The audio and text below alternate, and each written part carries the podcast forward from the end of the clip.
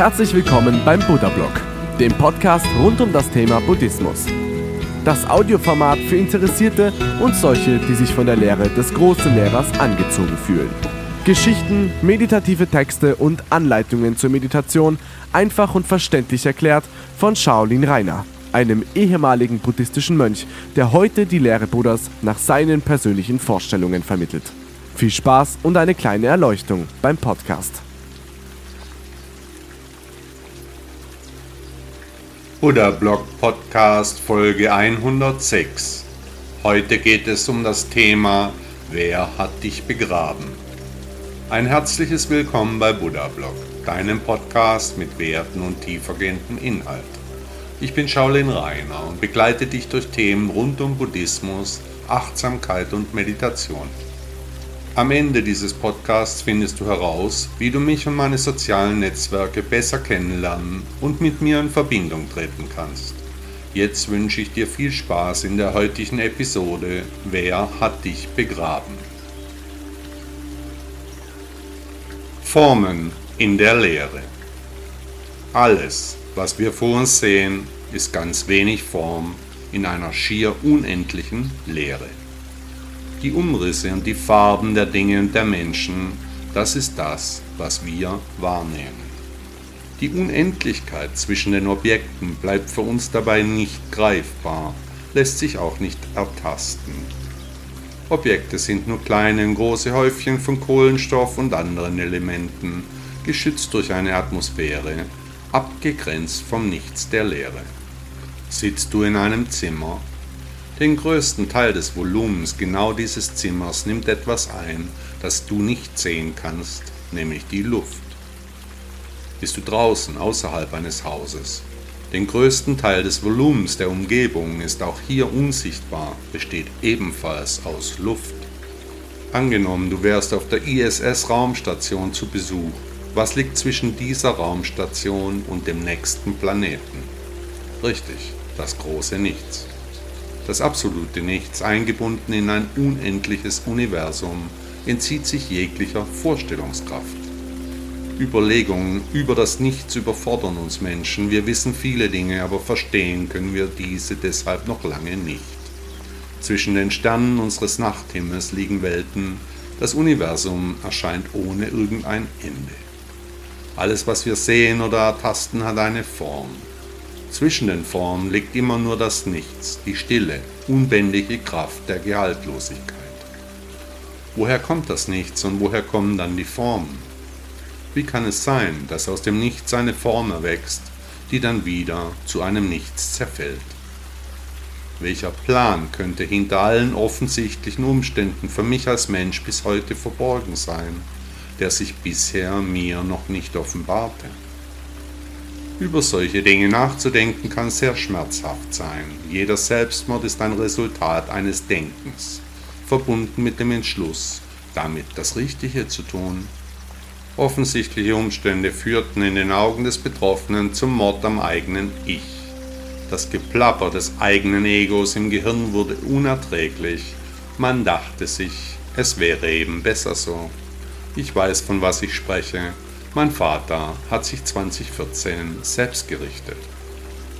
Zurück zum verborgenen Plan. Es geht im Spiel des Lebens um die Erkenntnis, um das Verstehen des Gesetzes von Ursache und Wirkung. Der historische Buddha Siddhartha Gautama wurde bekannt, weil er mit seiner Philosophie fundamentale Erklärungen für das große Nichts zwischen den einzelnen Objekten lieferte. Wenn wir seiner Weltanschauung also folgen, dann stammen wir aus dem großen Nichts und wir werden in das große Nichts zurückgehen. Was aber wissen wir über das große Nichts? Nichts wissen wir überhaupt nichts. Wir glauben zu wissen, was wissen die Blinden von der Farbe, die Tauben von Geräuschen, die Ungebildeten von der Kraft des Nichts. Wenn alle Materie zu nichts werden kann und das Nichts zur Materie, welche Komponente spielt dabei noch die Zeit, die aus dem Puzzle hernach ein 4D-Rätsel macht. All dies Wissen verwenden wir Menschen 99% unserer Gehirnaktivitäten für vollkommen nutzlose Selbstgespräche. Warum nur machen wir solche irrationalen Dinge? Zurück zum verborgenen Plan im Spiel des Lebens. Nur durch das Erwachen können wir das Nichts würdevoll ausfüllen, ohne Ängste unseren Teil der universalen Struktur eröffnen. Du hast Angst vor dem Sterben? Gut, wer hat das nicht? Die Irrationalität hinter den offensichtlichen Illusionen, die wir die Wirklichkeit nennen, die verwirren ein höheres Lebewesen mit seinem Ego.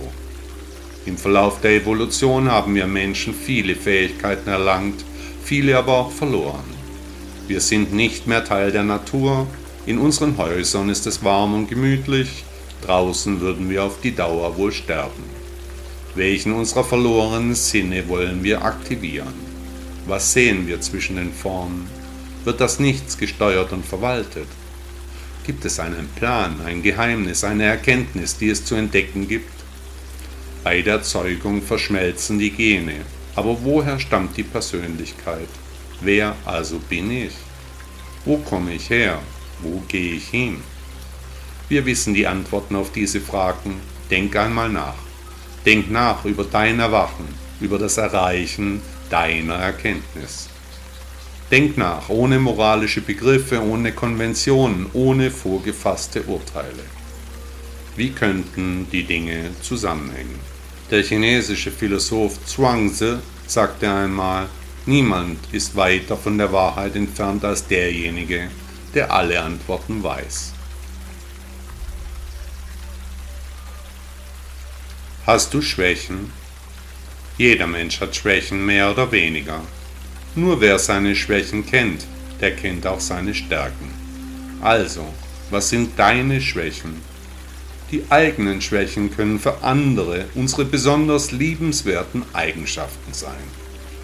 Also kannst du dich klar deinen Schwächen stellen. Welches ist deine wichtigste Schwäche? Vor welcher Schwäche hast du Angst? Welche Schwäche könnte sogar ins Positive umgekehrt werden? Wie sehen andere Menschen deine Schwächen? Und überhaupt, kannst du mit deinen Schwächen leben oder möchtest du dich verbessern? Gut, die Lehre Buddhas hilft dir dabei. Aus Stärken werden Schwächen und aus Schwächen werden Stärken. Der französische Sänger Charles Aznavour sagte einmal, eine gute Schwäche ist besser als eine schlechte Stärke.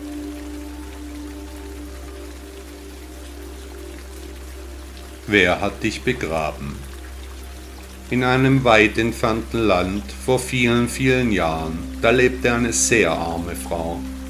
Sie hatte nur das Nötigste, ein Kleid, ein paar Schuhe, einen Mantel. Nie fand sie genug zu essen, immer hatte sie Hunger.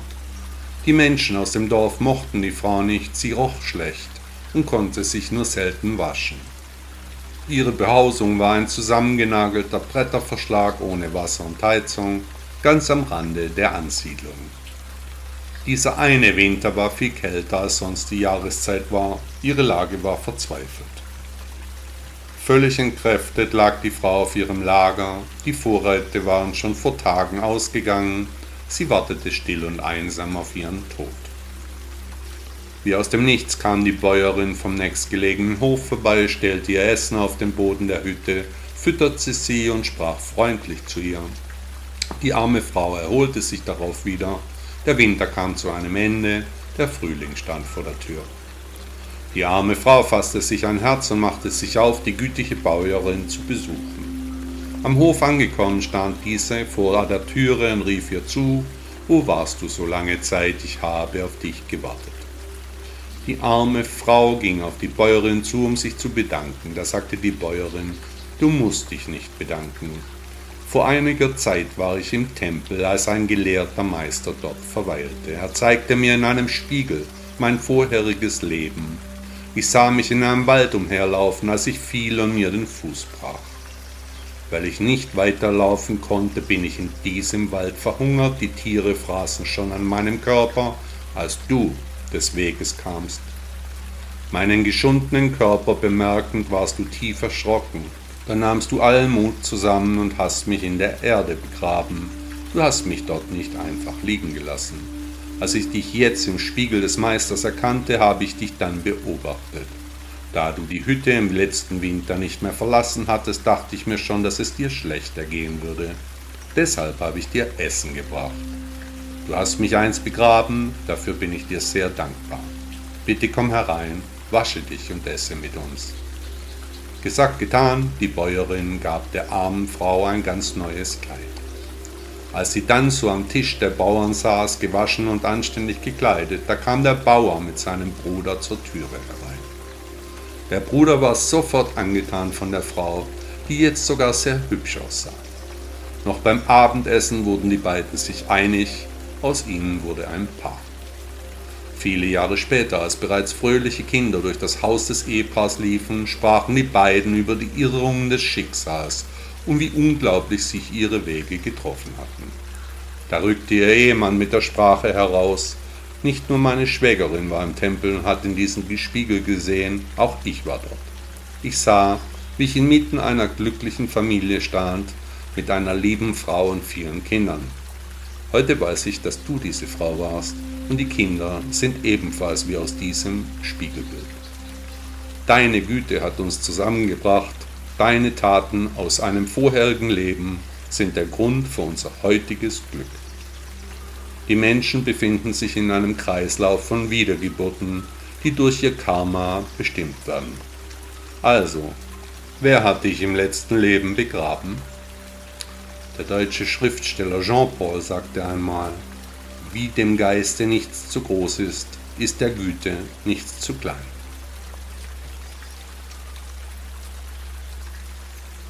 Lügen in der Gesellschaft. Die einzelnen Menschen denken von sich, dass sie ehrlich sind und gut handeln. Wie aber sieht es in der Gesellschaft aus? Leben wir in einer ehrlichen Zeit? Ist unser Gesellschaftsmodell offen? Herrscht zwischen unserem gefühlten Ich und dem Wir-Gefühl in dieser Epoche wirkliche Harmonie? Oder ist am Ende alles nicht echt, einfach nur geheuchelt? Würde die Wahrheit verstörend auf uns wirken? Nach Buddha ist das Leben eh nur ein Film, da wir uns nach seiner Lehre in einem Traum befinden. Ich für meinen Teil finde, dass zurzeit sehr viel gelogen wird. Die Gesellschaft ist auf einem aggressiven Weg, das Argument des Andersdenkenden wird nicht mehr gehört, egal, man weiß es sowieso ja selber besser. Buddhisten sind Realisten, keine Träumer. Wer der Lehre Buddhas folgt, der weiß, dass alles nicht so ist, wie es scheint. Wir sehen, aber wir sehen nicht. Wir hören und wir hören nicht. Wir fühlen und wir fühlen nicht. Wir schmecken und wir schmecken nicht. Und natürlich riechen wir und wir riechen nicht. Und denken tun wir auch, aber wir denken auch nicht. Lügen sind sehr einfach zu erkennen, sie haben eine gewisse Schwingung. Alles in unserem Leben hat eine Schwingung. Wenn es keine Schwingung mehr hat, dann lebt es nicht mehr. Manche Menschen oder Dinge schwingen hoch, manche Menschen und Dinge schwingen niedrig, aber schwingen tun wir alle. Und eine Lüge hat eine aggressive, bissige kleine Art der Schwingung, die leicht zu erkennen ist. Jedenfalls für den, der erkennen möchte. Der Initiator der kirchlichen Reformation Martin Luther sagte einmal, die Lüge ist wie ein Schneeball. Je länger man ihn wälzt, desto größer wird er.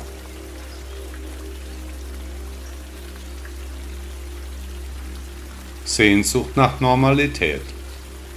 Egal wen ich treffe, fast alle sehnen sich nach einem ruhigen Leben. Jeder hat das Chaos endgültig satt. Wann endlich hat der Wahnsinn ein Ende? Laut Buddha leben wir sowieso in einem Traum. Die Dinge sind nach seiner Lehre nicht so, wie sie uns erscheinen. Aber wie sind die Dinge dann? Eine Normalität kann und wird es auch nicht geben. Was dem einen als normal erscheint, findet der andere seltsam. Zwei Männer betrachten ein Blumenbeet. Der eine sagt, ach sind die Blumen schön. Der andere sagt, ich hasse Blumen. Was also ist normal? Und wieso haben wir Menschen so eine Sehnsucht danach? Egal was wir sagen, egal was wir denken, normal ist eben nicht normal. Es ist für jeden Menschen anders. Jedenfalls sehnen wir uns nach Sicherheit, nach Geborgenheit, nach Liebe und nach Wärme. Der Wahnsinn, der zurzeit herrscht, der muss beendet werden. Die Profiteure des Krieges, der Unruhen, der Naturkatastrophen. Immer müssen wir sehen, wer hier profitiert. Ich jedenfalls profitiere hier nicht davon. Ich fühle mich von Menschen, die von solchen Sachen profitieren, abgestoßen. Sicherlich sagt der Buddha, man soll nicht werten, aber das Gefühl, das in mir hochkommt, wenn ich über solche Leute nachdenke, das ist seltsam. Das ist mir neu und in dieser Form und Intensität auch ungewohnt. Der niederländische Maler Vincent van Gogh sagte einmal, die Normalität ist eine gepflasterte Straße. Man kann gut darauf gehen, doch es wachsen keine Blumen auf ihr.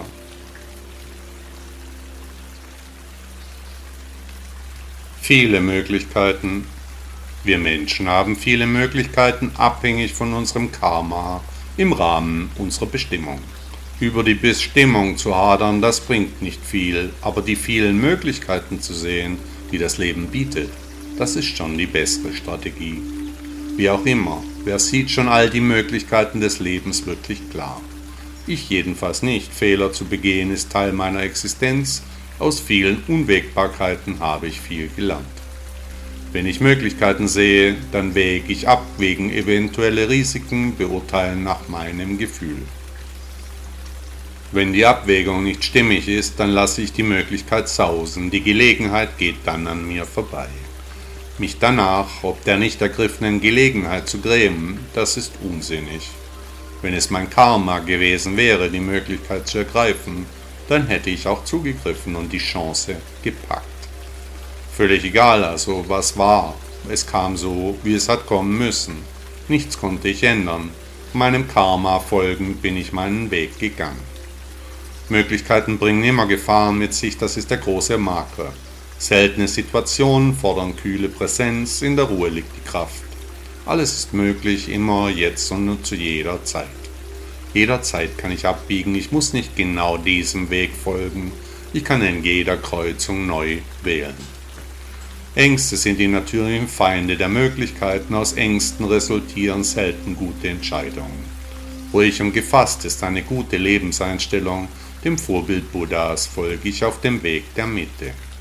Überhaupt die Ängste, die führen meist ins absolute Nichts. Wie oft sind die Dinge, die ich so sehr befürchtet hatte, dann wirklich eingetreten? Aber wie viel Chaos haben Ängste schon angerichtet, waren dann im Nachhinein doch nicht begründet. Meist hatte ich mir von nichts einen Kopf gemacht. Die Ängste haben mir auch psychisch nicht gut getan. Fiktiv waren die Ängste meistens reine Einbildung in meinem Kopf, hatten mit der Realität null und nichts zu tun Sie waren unnötig und nutzlos. Die Angst vor der Zukunft hat mich gelähmt. Wie blöde kann man sein, wissend, dass man sterben wird, also das Resultat der Zukunft kennend und trotzdem Ängste zu haben, das ist unlogisch. Heute weiß ich, dass ich, um Ängste zu überwinden, ich ihnen ins Auge blicken muss, mich mit der Wahrheit konfrontieren sollte. Und die Wahrheit ist, dass das Los der Menschen nicht einfach ist, da alle wissen, dass die Präsenz eben nur endlich ist. Da ich weiß, dass alles endlich ist, kann ich aus dieser Wahrheit schnell große Kraft ableiten. Nach Buddha ist es besonders wichtig, die Wahrheit zu erkennen und ist die Voraussetzung für das persönliche Erwachen, der Transformation der Energie entgegensehend. Das wirft im Übrigen auch Rückschlüsse auf meine vergangenen Entscheidungen, die ich analysieren und abspeichern muss immer die Ängste angemessen umarmend, dabei meine Urängste verstehend. Am Anfang steht bei Ängsten die Frage, woher kommen die Ängste überhaupt? Wenn ich meinen Ängsten keine Macht über mich gestatte, dann kann ich auch mit Möglichkeiten besser umgehen. Die Möglichkeiten sehen, die das Leben bietet, das ist eine Kunst. Ohne zu große Ängste tauchen plötzlich Chancen um uns herum auf, die Dinge werden wieder möglich, viele Wege führen nach Rom, und täglich kann man die Route ändern. Aus der unverhofften Abzweigung kann ein wunderschönes Erlebnis werden. Der Weg ist letztendlich ja das Ziel. Der deutsche Dichter Christian Morgenstern sagte einmal, wir brauchen nicht sofort zu leben, wie wir gestern gelebt haben. Machen wir uns von dieser Anschauung los und tausend Möglichkeiten laden uns zu neuem Leben ein. Energie. Jeder Mensch hat ein gewisses Maß an Energie, manche mehr, manche weniger. Diese innere Kraft gilt es zu pflegen und zu bewahren, wenn möglich sogar zu komprimieren. Deine innere Kraft und Energie kannst du die beschreiben mit kurzen, klaren Worten? Und was glaubst du, kannst du zu deiner Energie und zu deiner Kraft ein besseres Verhältnis aufbauen? Überhaupt, wo sitzt die Kraft und die Energie von dir? Was macht dich als Mensch aus und besonders? Was wäre, wenn du deine eigene Kraft und Energie für gute Dinge verwenden würdest, für deine Reise zur persönlichen Erleuchtung zum Beispiel? Was wäre dann? Dich nicht mehr in der Mühle des täglichen Lebens befinden, könntest du endlich nach wichtigen Dingen für dich forschen. Du könntest aus dem Hamsterrad aussteigen und in Frieden und Ruhe dein Leben führen. Aber vielleicht bist du noch nicht so weit, vielleicht kommt der Tag für dich noch. Der deutsche Naturphilosoph Johannes Kepler sagte einmal, die Körper wären nicht schön, wenn sie sich nicht bewegten.